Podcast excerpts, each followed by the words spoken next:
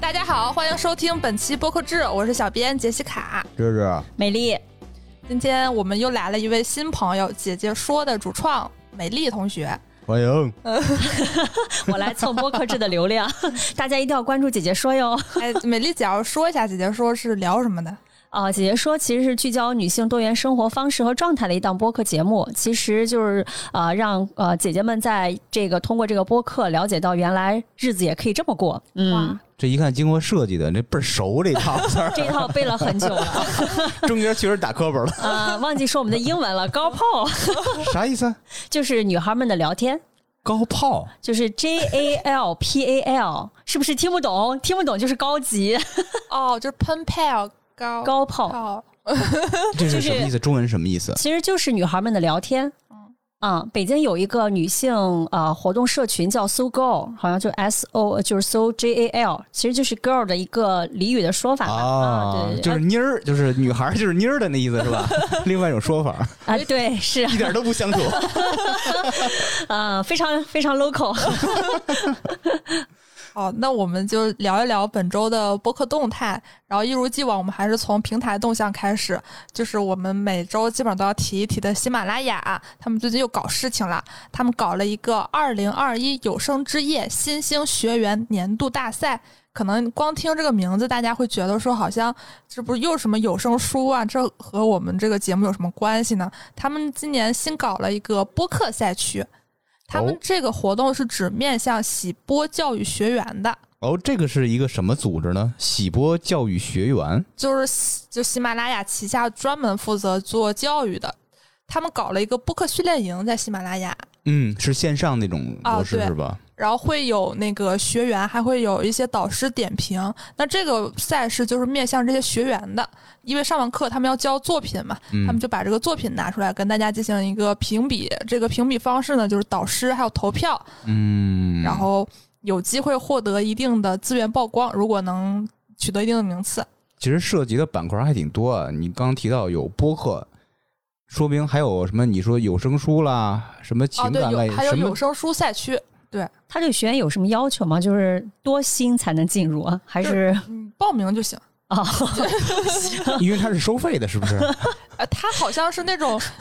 嗯什么第一期免费，然后怎么样的，嗯搞不太清。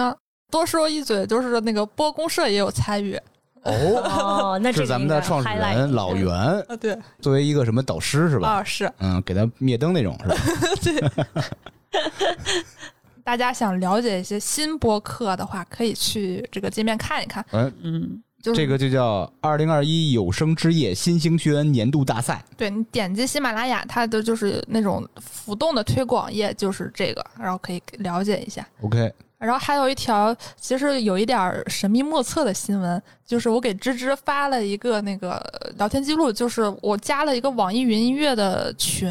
然嗯后那个他有一天发了一个。说什么？我们最近要出一个功能，但是处于保密阶段，然后大家可以填一填问卷我好像也在那个群里啊。啊，是吧？是的，是不是就是啊？对，他特 为组对对对，保密阶段你们都知道了。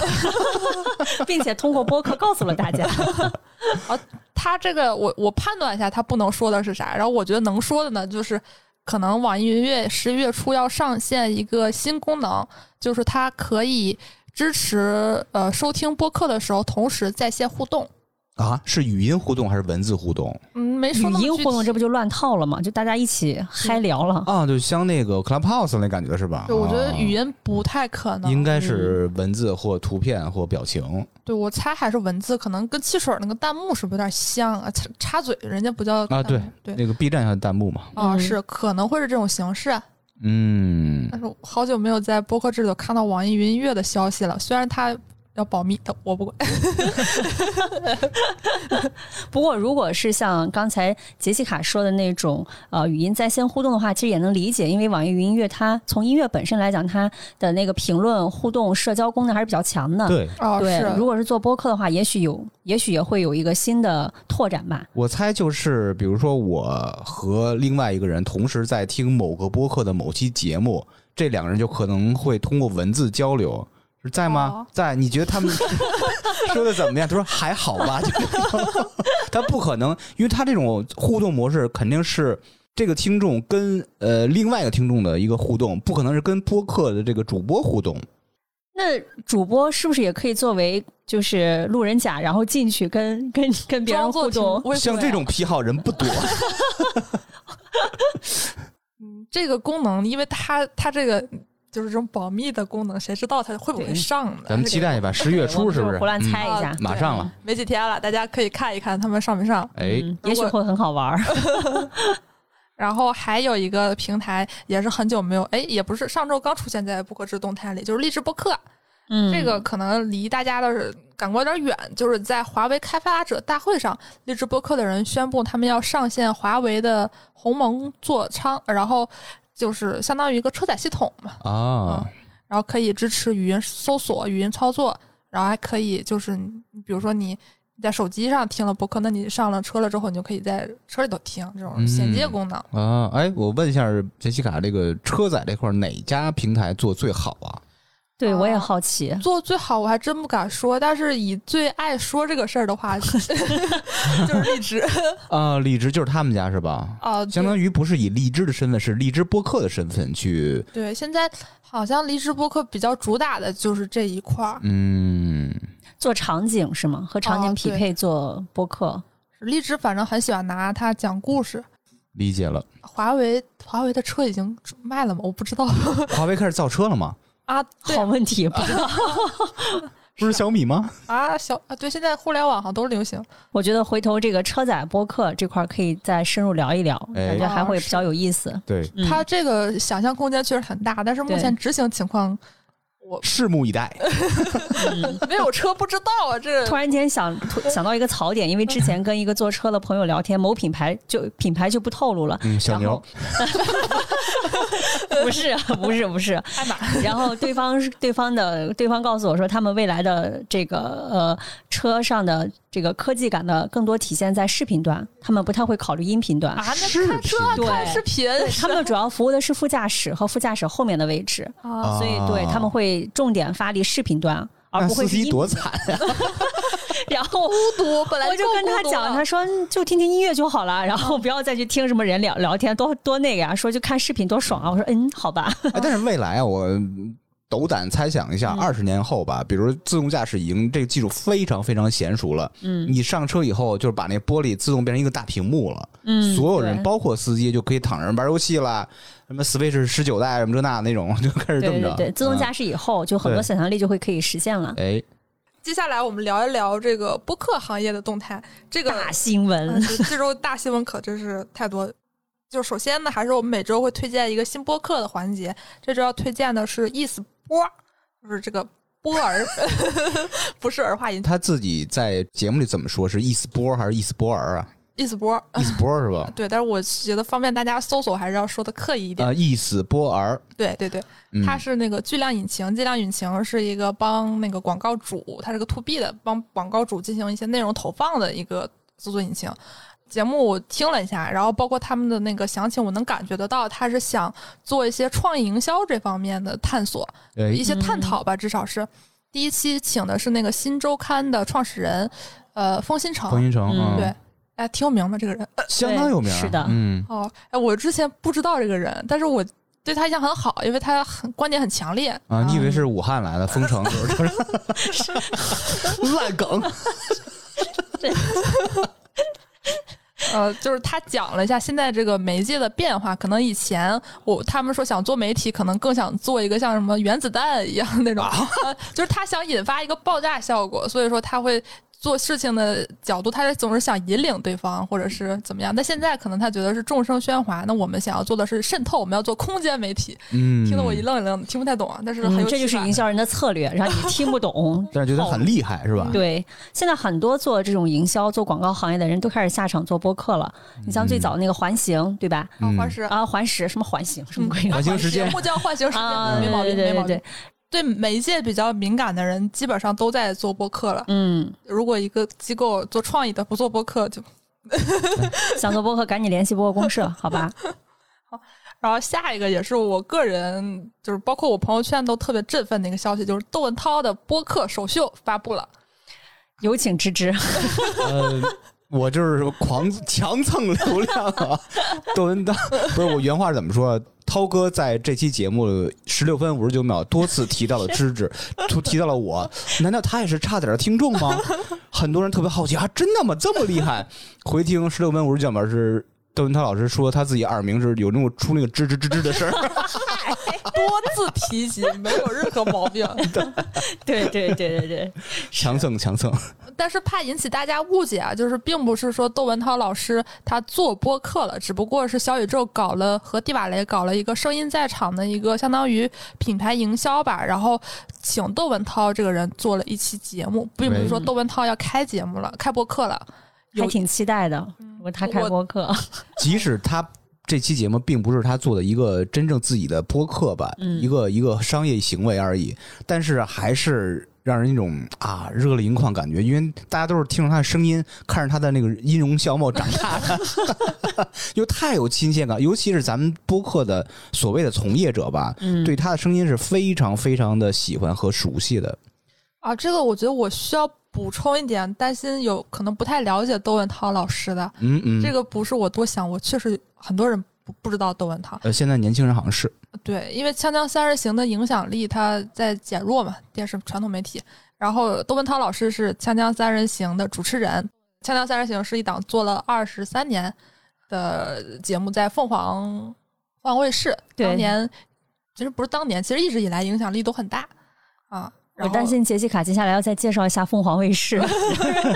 一溜一溜地介绍下去。没有先说几个关键词，大家可以搜，有兴趣可以啊搜。对对嗯总体来说，我是相当相当推荐这期节目的。就是你看，窦文涛是第一次做播客，但是我觉得他已经可以秒杀百分之九十九点九的播客，嗯没错，同 意质。量太高了，对，嗯，无可替代，而且就什么举重若轻，很自然。对，嗯就最熟悉那种呃新人在你耳边说一个自己的小故事的时候，觉得我当时怎么跟杰卡形容我的听感呢？是慢慢的、非常自然的露出了微笑，嗯 就这种特别骚、特别贱的那种感觉， 就就就扑面而来，知道吗？ 很有画面感。嗯，就是他又好像有一种这种调侃，但是他又很真诚。对，这个尺度真的就是李叔，就是说他对窦文涛是高山仰止这么多年，一直想模仿，但好像从来都很难。然后下一条我们的爆炸新闻呢，就是嗯，李 让叔杰西卡热泪盈眶的新闻。对李叔和象征上演了世纪和解，用小宇宙的话就是播客版《再见爱人》， 他们最新推送的标题就是这个。嗯，以防啊，以防有人不知道，就是李叔是日坛公园的创始人，象征是大内密谈的创始人，但其实李叔也是大内密谈的创始人之一，啊，只不过是在一六年他们做了三百多期节目的时候，李叔出走了。过了两个月就做了日坛公园，并且带走了大内密谈的一小部分主播。所以我就代表一大部分听众啊，说是为啥呢？我无数次， 午夜梦回。因为我采访过象征，也采访过李叔，嗯都问过这个话题，他们怎么说理念不合呗。 啊？就是嗯这个也是业内一直传的一个说法。嗯，他们俩的就是那种官方说辞都是这个。然后我有认识他们的相对来说亲近点的人，就是都知道的人都不说。哎有那就故事很奇怪了。那就是为什么大家都是磕他们的 CP 呢？是有道理的。如果这个方向也未必不可，因为我听了那期节目嘛，其实节目里头很多地方就觉得这两个人，哎，真的太像前男友和前女友了，就比如是的，对那你现在作为一个他们的 CP 粉儿，我就问问，到底谁扮演女孩儿？你说前男友、前女友，李李李叔，李叔， 这个就是这个奇妙点。你单独看李叔上任何节目，你都不会把他想象的是那种女性化的角色，嗯，嗯。但是和象征在一起的时候，就会奇妙的有一种这个感觉。对我，我比如说这期节目我还没听完啊，但是有几个细节我很难忘。然后比如说那个之前在节目里面，李叔有说到。几年前，他给象征发过一个短信，呃一发过一个微信，但是象征没有回。然后象征说：“你给我发过吗？我都不记得。”就突然间觉得真的很像分手的前男友和前女友。 然后女，而且一方会意淫，就是当时他为什么不回我？他是不是还在生我的气？他是不是还有什么想法？但男方呢就说我当时不回一定是在忙，只是在忙而已，没有其他的原因。对，这是一个非常日常的情侣之间才会发生的事儿。就这种万年的没头脑和不高兴的组合，就是永远是大家 CP 不变的 磕点。嗯嗯嗯，尤其是呃，我自己听节目的时候，我会有一个挺强烈的感觉，就是其实我我我这话可能小伙子会不高兴。我觉得在日坛里的时候，你能明显的感觉到，就是李叔是主导的，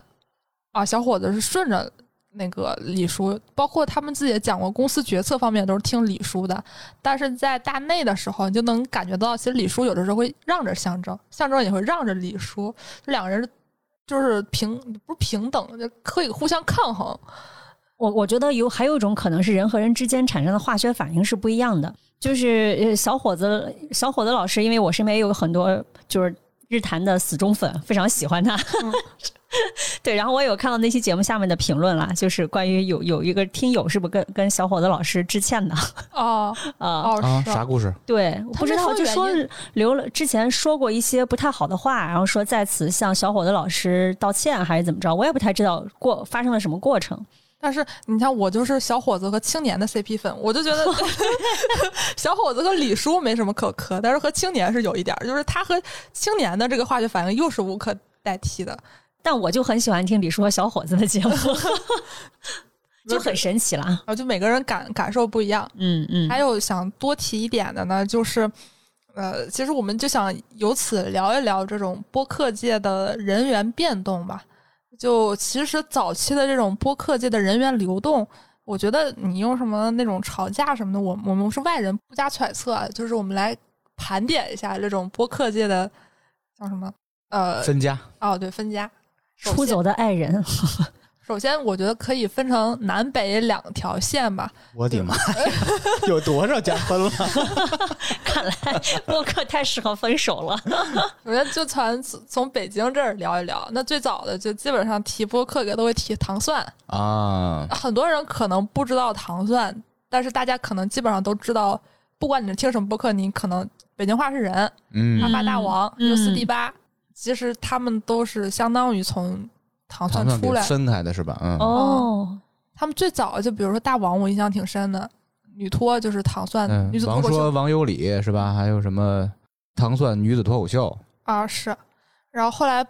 因为种种原因吧，就大家都出来自己干了。嗯，然后这些人之间好像有的还是有一点老死不相往来，但是对有的已经无所谓了。 我之前特意观察过你说大王这个事儿啊，之前糖蒜女子脱口秀有什么端端、大王，还有喵啊，还有什么大姐，好几个。我那时候我是死忠粉儿，每期都听的。后来我听说啊，有各种舆论说什么端端跟呃什么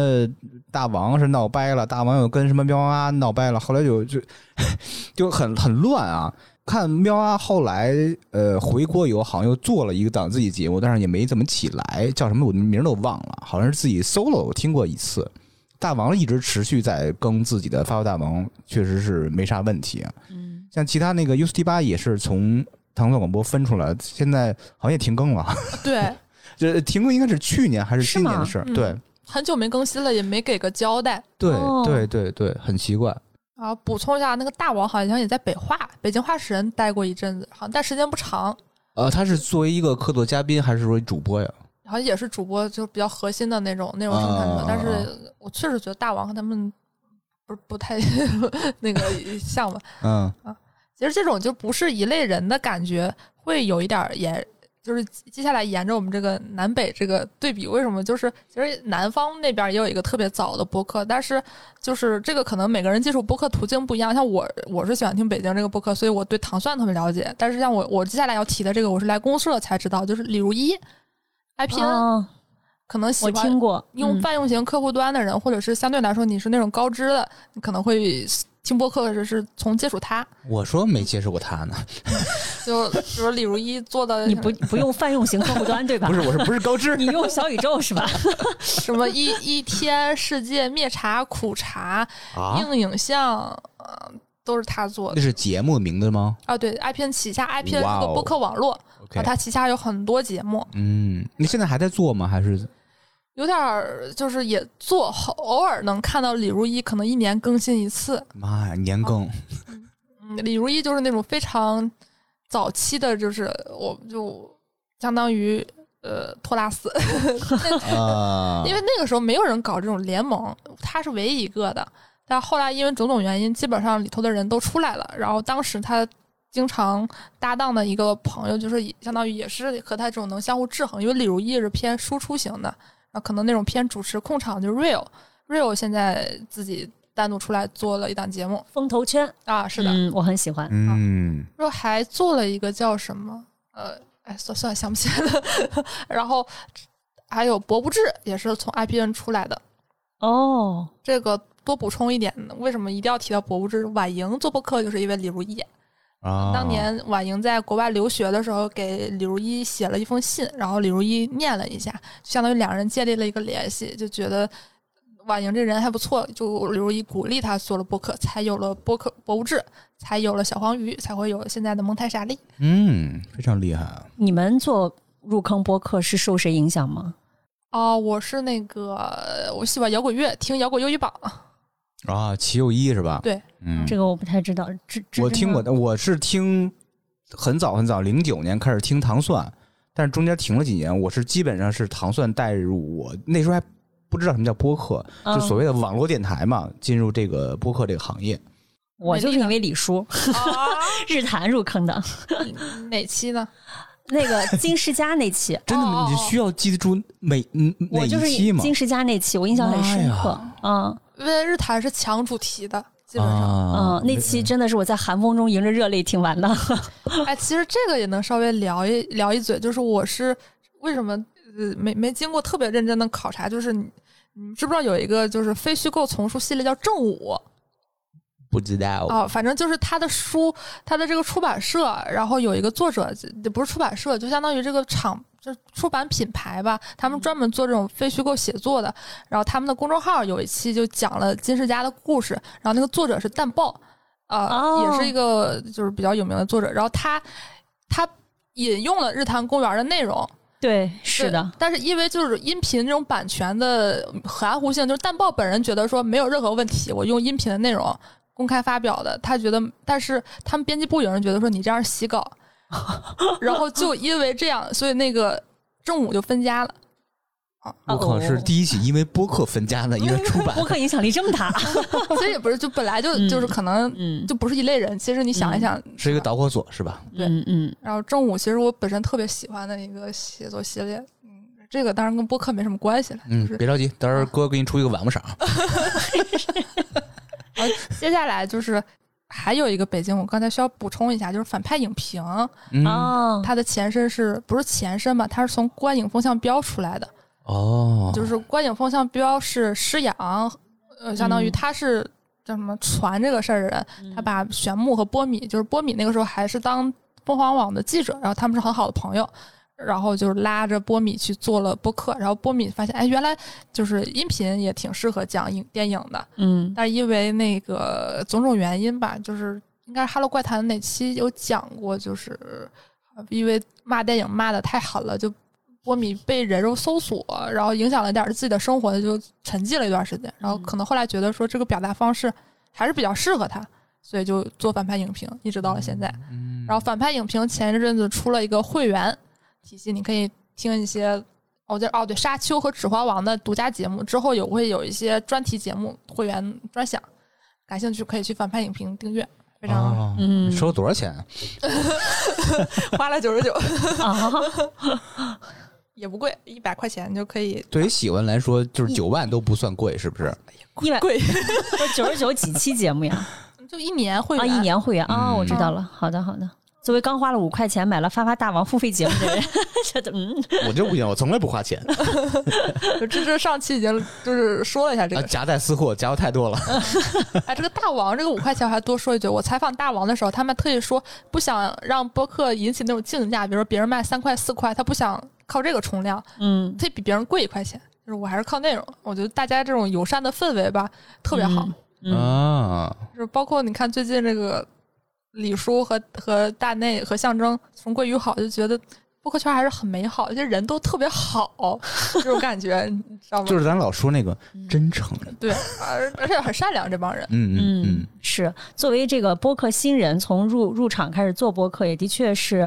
呃，能感受到这个行业的人非常的善良，因为你有什么问题，大家都非常真诚的告诉你，帮你去解答。 对，对，即使可能就见了第一面嘛，然后加了微信什么的，然后他也后续也会。不断的去，比如说问你新节目怎么样啊，或者是什么样，包括你有问题去问大家，大家也会给你非常好的一些指导，就这点的确是很好的。对，因为你这个圈儿人啊，普遍都不挣 钱，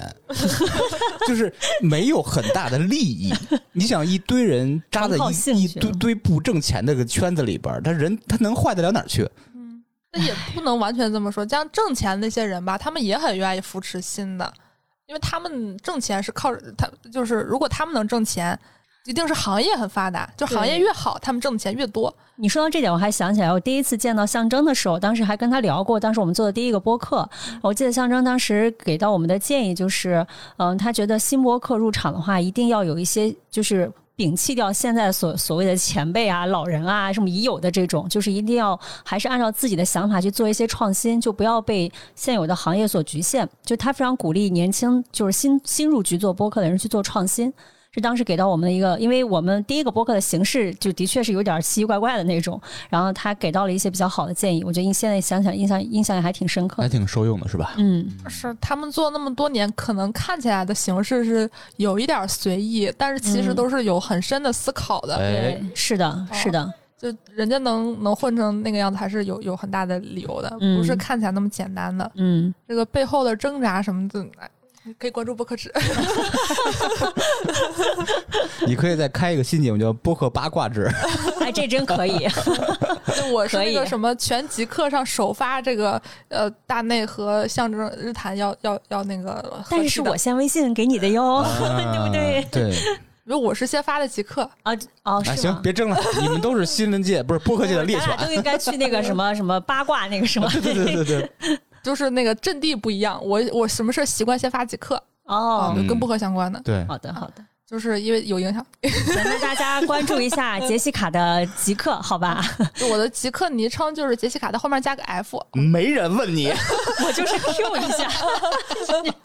认真了，认真了。我是极客红人，哟是的，是的，今天刚见到这个 Jessica Jessica，然后就说了，说自己啊是红人了，现在。嗯那我是还混那么多年，还有几几十个粉丝。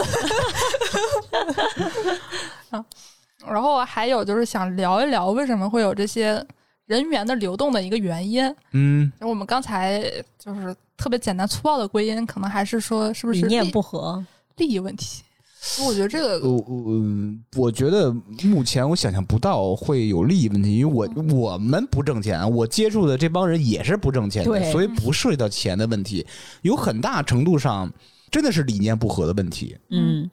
对，做播客很多播客老师对于自己的内容其实非常有。执着点和坚持在，就是包括他的理念，然后时间长了之后，有一些慢慢的小的分它就会变大，然后可能最后就拜拜了。而且对跟性格有很大关系，有很多人是不愿意把这问题很很明确的放在台面上去说去解决，是那种较劲置气的感觉。对这个对随着时间时间长以后吧，这个问题会越来越大，直到爆炸那天。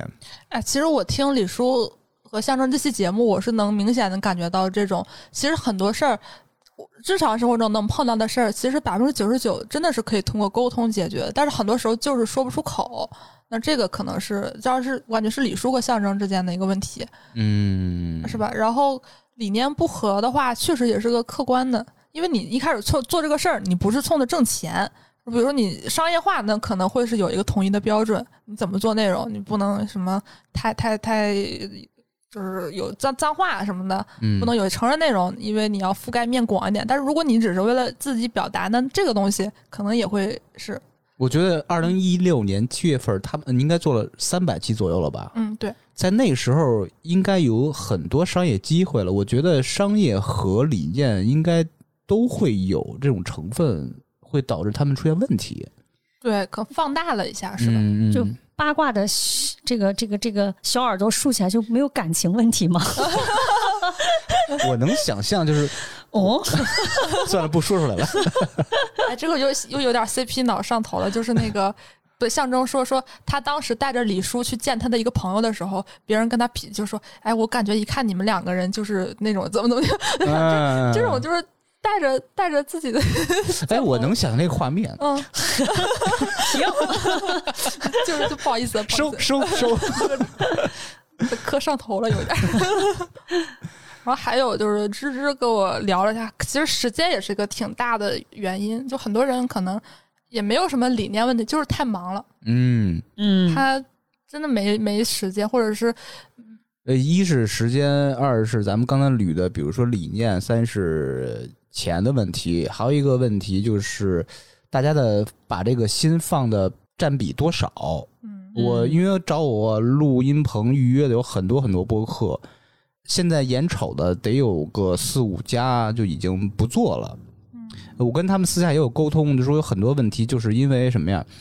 做个十期、二十期的，一点问题没有。然后做时间长了，差不多快到半年多、一年的时候，有些人就有心理的反应了，说我做了那么长时间没有收益。虽然刚开始是觉得是凭兴趣跟你一块儿玩儿什么，但是时间长了，有些人会有这些反应的。第二就是是这些节目都是我出选题，然后我录，然后我我剪，我后期我上传的，你感觉你在这个播客里边没有什么存在感，你也没付出什么东西，感觉我付出太多了。嗯就会产生这种问题，所以也很正常。嗯，就跟你谈恋爱、结婚不一个意思吗？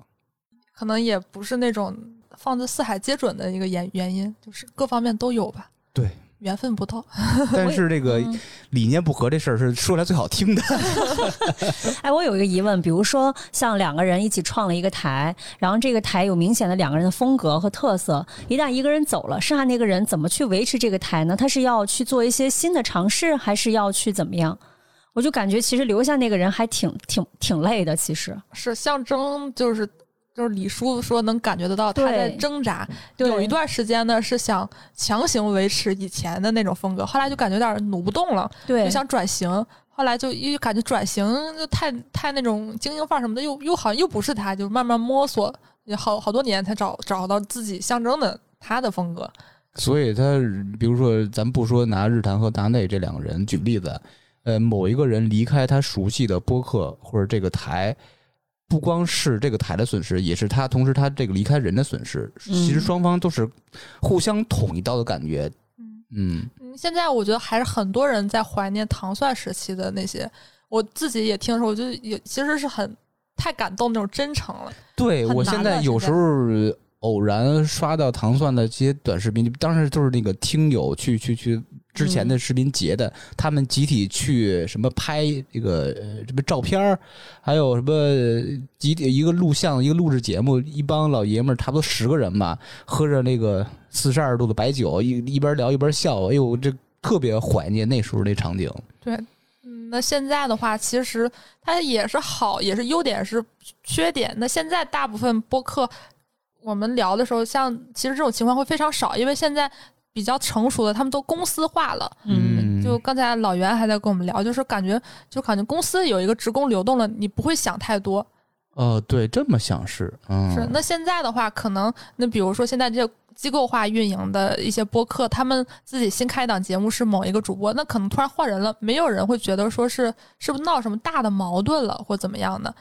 就是换个工作跳槽，可能就是为了涨工资，可能就是离家近，这很正常。之前的播客给咱们的感觉是那种人个人 IP 立得太稳了，太明显了这些特色。嗯，但我觉得机构里面的也不一定。你比如说这个节目，就是它，比如说某 A 机构里面的出的节目里面，就是有这个 A 和 B 两个主播在，然后就是他们立起了，的确就是他们立起了这个节目的风格。那如果人这个走了，再填一个人进来，他可能这个节目不会像单独个体化运营，比如说我是不是要去就停停更了，或者不做了这么那个，他可能机构会为了维持他后续的长远的一个利益的一个情况，他可能这个节目还会往前推，但他风格一定会发生变化的。嗯，确实，但是它的影响啊，就是没有那么大了。早期就是我们聊这些事儿的时候，就都是大家都是这种津津乐道，就会比如说到现在大家都在猜为什么他们俩会分开，什么什么之类的。嗯就有点像早期那种江湖。那现在这种嗯机构化了之后，你当然，你现在什么上市公司变动，你也会猜是不是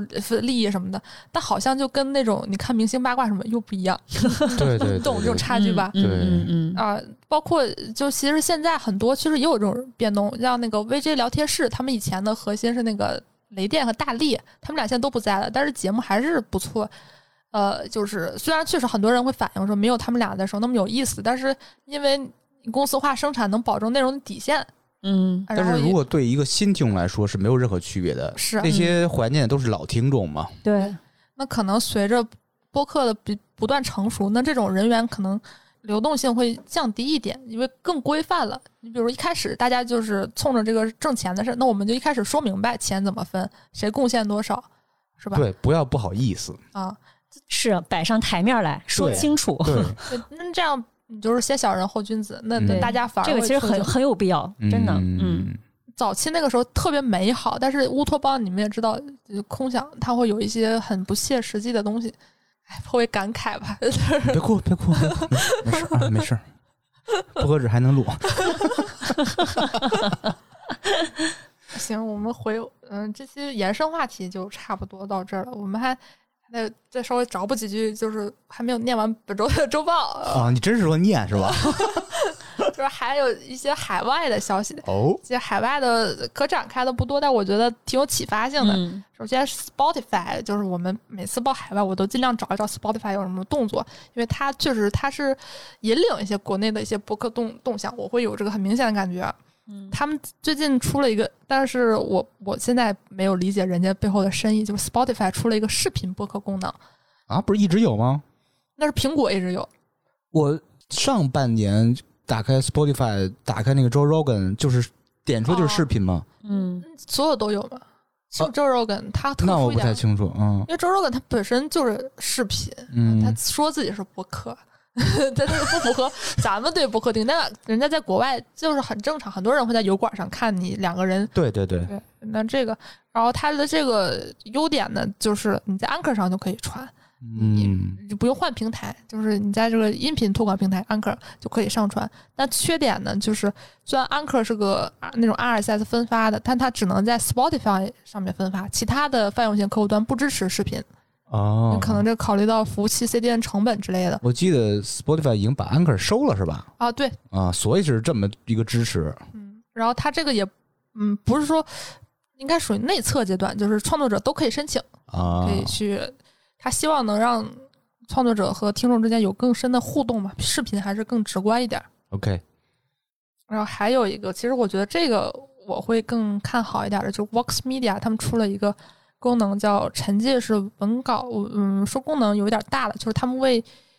聋哑人和重听人士出了一个播客，然后为了这个播客建了一些功能，就是沉浸式文稿。首先，这个文稿大家比较好理解，就是语音转文字，国内嗯很常见，喜马拉雅、Q 音乐都有 AI 什么的是吧嗯？AI 文稿，但它的这个呢，会更人工一点。比如说我放的这个封面图，就是一个一个黑色的点，上面写 “grief” 叹息。那其实还有一些，因为呃图片比较小，其实我看它那个展示会更明显。比如说，他们来到一个场景，它左上角写我们来到一个场景是那个车内，它就会放一个车的后视镜的图片。然后说一下他们的这个，他们不同的语气、场景、氛围，它都会通过图片的形式展现出来。包括它这个播客策划的路径，